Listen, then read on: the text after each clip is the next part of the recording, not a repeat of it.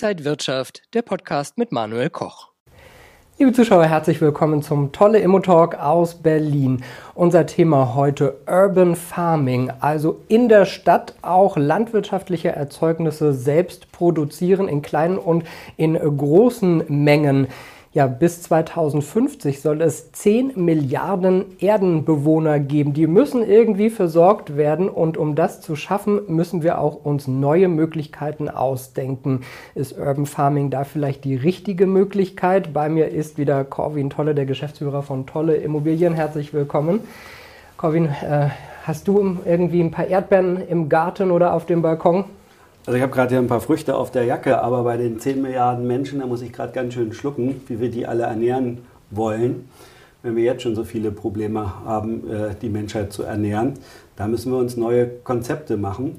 Und das, bis auf ein Bienenhaus habe ich eigentlich nichts äh, auf der Terrasse. Ich habe keinen Garten, aber ich habe auch, glaube ich, Basilikum, Petersilie und äh, Rosmarin. Das ist meine Farm.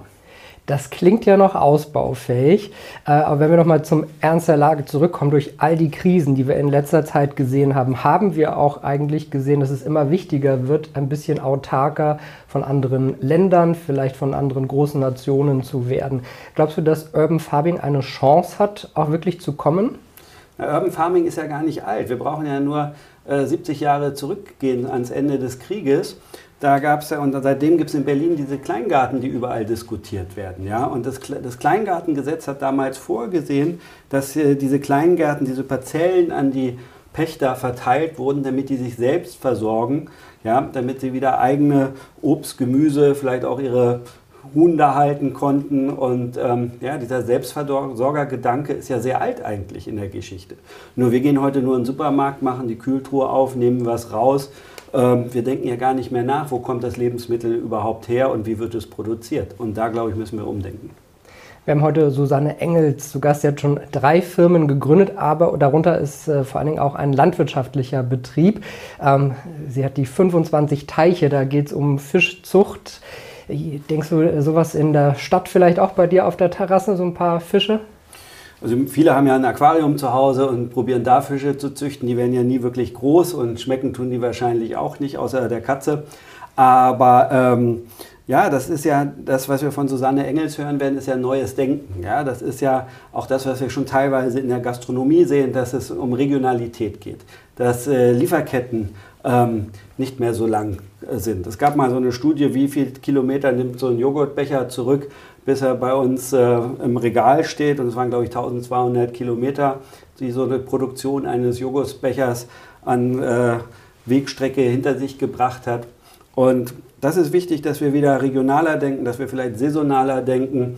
Und gerade wenn wir äh, wissen, dass die Kuh, glaube ich, der größte CO2-Produzent ähm, weltweit ist, dann ist der Fisch vielleicht das richtige Mittel, um die Zukunft äh, auch in diesem Gebiet sicherer für uns zu machen gerade jemand, der so tief in der Immobilienbranche drin ist, denkst du denn, dass es überhaupt die Flächen dafür gibt, dass es nicht vielleicht auch wahnsinnig teuer ist, gute Flächen für Urban Farming zu opfern, sage ich mal, die vielleicht von großen Konzernen für deutlich interessantere Projekte äh, bebaut werden könnten. Ich habe ja eingangs schon von den Kleingärten gesprochen, Manuel, aber denk mal, in, in Amerika gab es Konzepte, so äh, Stadtgärten zu konzipieren. Ja? In New York hat man irgendwann die Highline aufgelöst und da Gärten gemacht. Und ähm, wenn man kreativ ist und wirklich um die Ecke denkt, dann kann man auf jedem Dach äh, nicht nur äh, Bienen äh, züchten, sondern es gibt ja schon überall Gründächer, es gibt Gründächer, Verpflichtungen etc. Dann lasst uns doch Gärten da machen. Was hindert einen daran, da oben Obst und Gemüse anzubauen? Über dieses Thema wollen wir mit Susanne Engels sprechen. Sie hat dreimal erfolgreich ein Unternehmen gegründet, früher in der TV-Produktion aktiv gewesen. Seit acht Jahren hat sie aber den harten Schnitt gemacht hin zur Landwirtschaft. Sie betreibt eine Fischfarm, 25 Teiche in Brandenburg. Außerdem ist sie im Landesvorstand des VDU, Verband Deutscher Unternehmerinnen Berlin-Brandenburg. 2021 war sie die Gewinnerin von She Succeeds Award, wo sie in diesem Jahr das Jurymitglied ist. Ja, herzlich willkommen an Susanne Engels. Ich freue mich sehr. Herzlichen Dank für die Einladung. Schön, dich hier zu sehen, Susanne. Äh, du hast ja wirklich schon eine steile Karriere hinter dir bis hin zur Landwirtschaft. Wie kommt man überhaupt auf den Gedanken, in diesen ja, Bereich zu gehen? Ehrlich gesagt, rückblickend ähm, frage ich mich, warum ich es nicht schon früher getan habe, weil für mich ist Landwirtschaft das Zukunftsfeld. Es geht um unsere Ernährung. Mir war damals, ähm, dieses Unternehmen betreibe ich zusammen mit meinem Mann. Wir ähm, besitzen auch die zugehörige Fläche. Also es war schon für uns ein größeres Investment. Und ähm, ich war damals sehr vertraut mit Ernährungsthemen, einfach aus Neigung. Ich liebte gutes Essen, ich liebte gute Produkte. Ich bin dankenswerterweise schon so aufgewachsen. Also meine Eltern haben auch schon damals so in den 70er, 80ern schon drauf geguckt, wo kommt denn eigentlich das Tier her? Also waren die weit vorn. Und äh, ich habe das äh, tatsächlich gelebt und mein Mann hat über die Unternehmensnachfolge Börse Next Change eine Fischfarm mit 100-jähriger Tradition gefunden. Ähm, ich hatte eigentlich gar nicht die Idee, mit ihm gemeinsam zu gründen und habe diese Farm gesehen und äh, diese Farm wird von einer Quelle gespeist und ich hatte vorher publiziert zum Thema Trinkwasser. Damals war es noch ganz, ähm, ganz ungewöhnlich, dass man sich mit dem Thema befasst hat. Heute sprechen alle über den sinkenden Grundwasserspiegel. Ich stand damals an dieser Quelle und habe mir gedacht, das nehmen wir, weil egal was auf dieser Welt passiert, wir haben dann schon mal Grundwasser. Und, äh, und tatsächlich mit dieser Ernsthaftigkeit bin ich in dieses Unternehmen mit meinem Mann gegangen. Jetzt ist das äh, vielleicht von der Führung eines Unternehmens ähnlich mit dem, was du vorher gemacht hast, eine TV-Produktion zu führen. Aber Landwirtschaft ist doch ein ganz anderer Bereich. Da muss man sich doch wahrscheinlich erstmal in ganz viele Dinge einarbeiten. Ja, aber es ist eben auch keine Rocket Science. Das muss man eben auch sagen. Also mein Mann hat ein Jahr vorher kostenfrei mitgearbeitet, also schon beim Vorbesitzer. Er ist Elektroingenieur.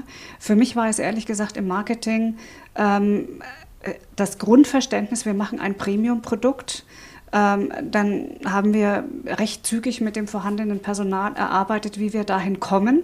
Du musst ja das Ziel vorgeben. Und, äh, und das haben wir dann tatsächlich auch recht schnell erreicht. Ich vereinfache es, natürlich gab es tausend Hürden und Hindernisse, aber wenn man sich vornimmt, ein gutes, sehr gutes Produkt zu kreieren und erst einmal nicht die Dollarzeichen in den Augen hat, sondern sich überlegt, wir bauen so etwas tatsächlich nachhaltig auf um dann in ein paar Jahren ähm, auch davon vernünftig leben zu können, dann schafft man das auch. Aber Premium-Produkt heißt erstmal Verzicht und diesen Weg sind wir ganz bewusst gegangen. War dir klar, dass ihr auch immer in der Region vielleicht dann auch die Fische verkaufen wollt, dass ihr dieses Premium-Produkt also saisonal, regional irgendwie anbieten wollt? Also Corona war ein Gamechanger. Ich war vorher immer davon überzeugt, wichtig ist das Premium-Produkt und ob wir das jetzt nach München liefern oder natürlich Berliner Spitzengastronomie oder Hamburg war mir eigentlich noch egal am Anfang. Ähm, dann hat sich aber mein Verständnis für das Thema Logistik extrem verändert, weil ich hatte ja vorher einfach gut versendbare TV Tapes, sage ich jetzt mal für den einfachen Zuschauer, produziert. Da war eher die Sorge, kommt das denn sicher an, weil du hast ja etwas Einmaliges äh, gedreht und mit der Kamera verfolgt. Da kannte ich noch nicht das Thema Kühlkette darf man vielleicht äh, rüber switchen, Höhle der Löwen, alle lassen den Stift fallen. Also jetzt nicht mehr so, aber anfangs, äh, wenn du die Kühlkette im Raum stehen hast, das ist eine große Herausforderung. Frischer Fisch muss, äh, muss super gekühlt werden. Von A bis Z musst du einfach wissen, wo dein Fisch äh, sich befindet. Das ist sehr challenging. Das macht es aber wiederum, wenn du dir vornimmst, das zu schaffen, ähm, hast du natürlich nicht so viele Mitbewerber, weil es ja ein schwierigeres äh, Feld ist. Und da haben wir uns eine sehr gute Position erarbeitet. Und mit Corona kam dann dieses Thema Regionalität einfach mehr in den Blickpunkt für die Nachfrage. Ich habe Regionalität vorher anders verstanden. Mein Argument war, wenn die Meere überfischt werden und die Chinesen den Weltmarkt aufkaufen, wir sind da. Ähm, natürlich mit einer kleinen Farm, aber das war der ursprüngliche Gedanke, der sich jetzt überholt hat. Also die Kühlungskette ist eine Sache, aber wir reden ja heute auch so sehr von Lieferketten. Ja. Und äh, dass da auch die Wege vielleicht kürzer sind und gerade durch Corona, gerade durch die Krisen, die wir sehen, dass Lebensmittel eben äh, vielleicht schwieriger äh, zu beschaffen sind im Ausland, dass die Ketten gestört sind, ähm, ist das auch nochmal ein ganz neuer Aspekt auf einmal gewesen? Auf alle Fälle. Ich finde diesen, ähm, diesen Aspekt unendlich wichtig, wenn wir darüber sprechen, dass ähm, Berlin als Stadt vielleicht irgendwann autofrei ist dann äh, kann ich euch sagen, das ist für Lieferanten ganz schön schwierig. Natürlich tust du dich wieder leichter, wenn du dein Essen im Glas dann in ein Logistikzentrum, ich vermute ja dann, dass es rund um die Stadt Logistikzentren geben wird, das lieferst du dann ab, aber für das zu kühlende Gut, das betrifft ja auch, auch Obst und Gemüse, wird es dann eben schon wieder ein bisschen schwieriger. Und möchtest du dein Produkt so aus der Hand geben? Wir haben es zwischendurch mal mit Lastenfahrrädern probiert, weil wir auch dachten, es wäre doch eine gute Idee. Ging genau zwei Monate, hat sich nicht gerechnet für die äh, potenzielle Dienstleisterin. Das sehe ich sehr kritisch. Ähm, wir werden auch noch lange brauchen, also wir haben ein Elektroauto, unser Kühlwagen ist noch nicht elektrisch, weil das einfach noch nicht äh, diese Batterien hergeben, auch noch äh, 24 Stunden zu kühlen. Und es wird kein Weg daran vorbeiführen. Das meine ich jetzt gar nicht so im Fischbereich, aber im Obst-Gemüsebereich. Wir werden bei, der, bei, äh, bei dem, was Logistik jetzt schon bedeutet und künftig noch viel mehr bedeuten wird, werden wir gar nicht darum äh, herumkommen, in Urban Farming Projekten zu denken. Wir werden immer mehr Menschen auf dieser Welt, die müssen irgendwie ernährt werden.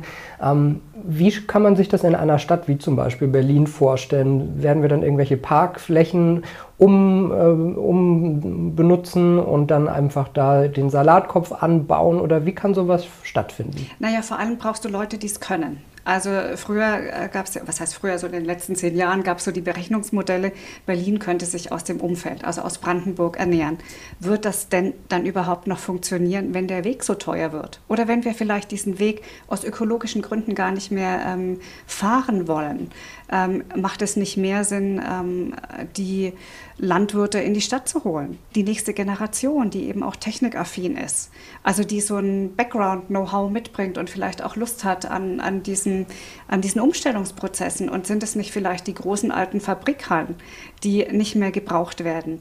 Weil Urban Farming heißt eben nicht nur Freiflächen.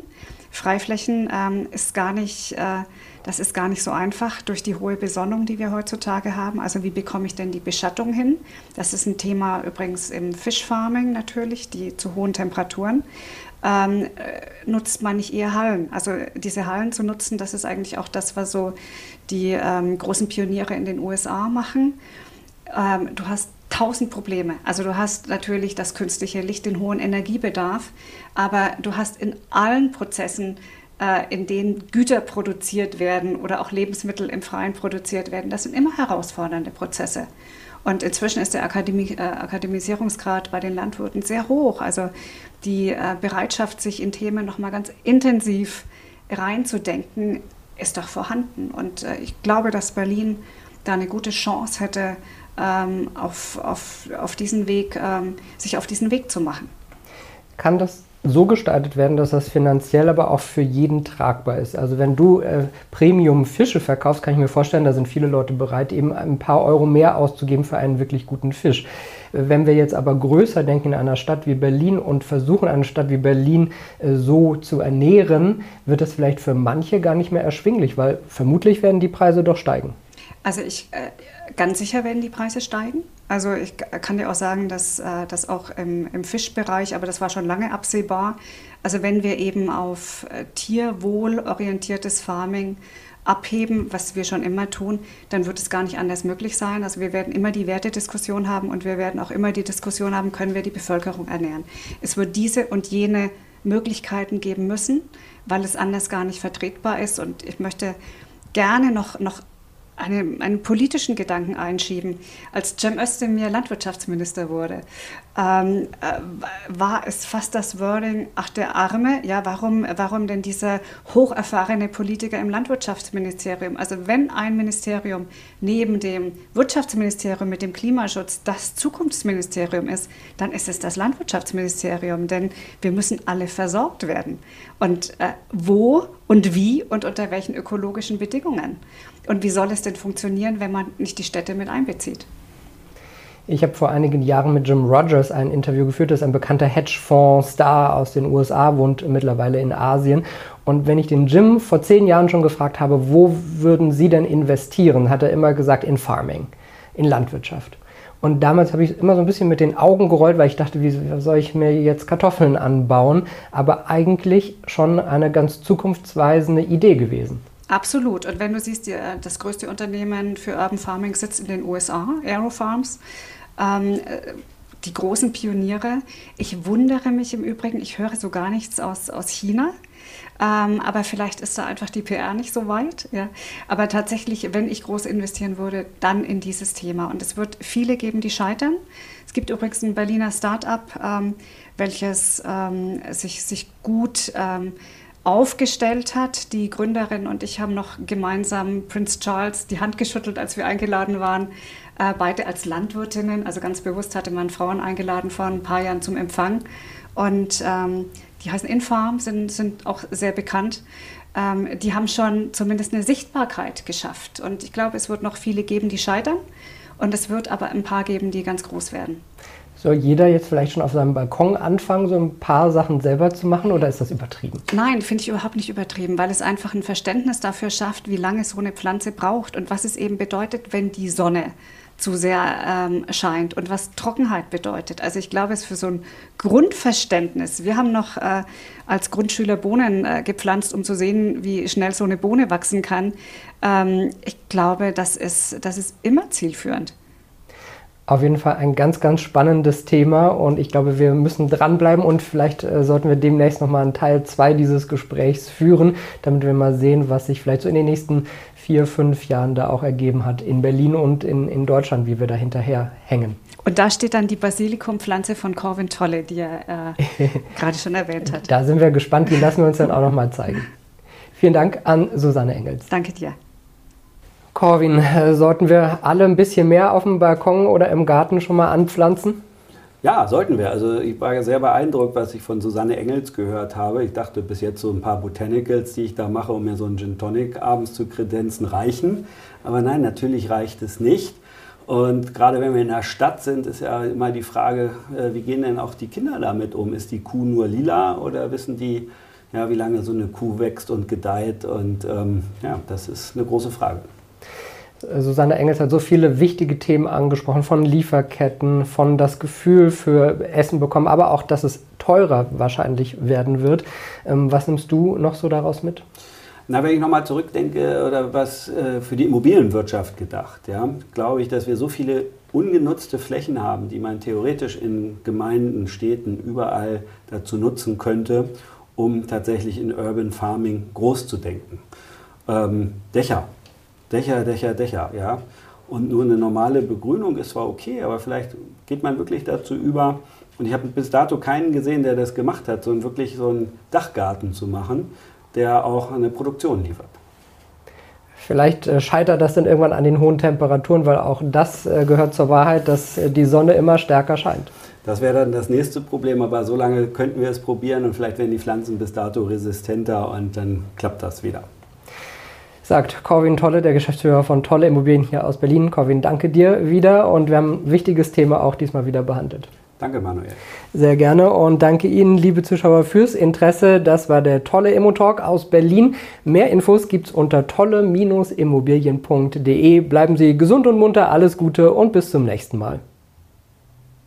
Und wenn euch diese Sendung gefallen hat, dann abonniert gerne den Podcast von Inside Wirtschaft und gebt uns ein Like.